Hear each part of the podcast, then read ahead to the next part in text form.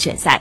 昨晚，李楠通过社交媒体感谢了中国篮协和社会各界过往的支持，并向所有为中国男篮失望过、伤心过的人致歉。他在社交媒体上写道。感谢姚明，中国篮协在过去三年中给予的信任和支持，让我在这三年国家队执教工作中学到了很多宝贵的东西，对中国篮球也有了更深刻的理解。感谢社会各界对我的关心和帮助。对于中国篮球，之前由于纪律问题一直没有发生，确实欠大家一个交代。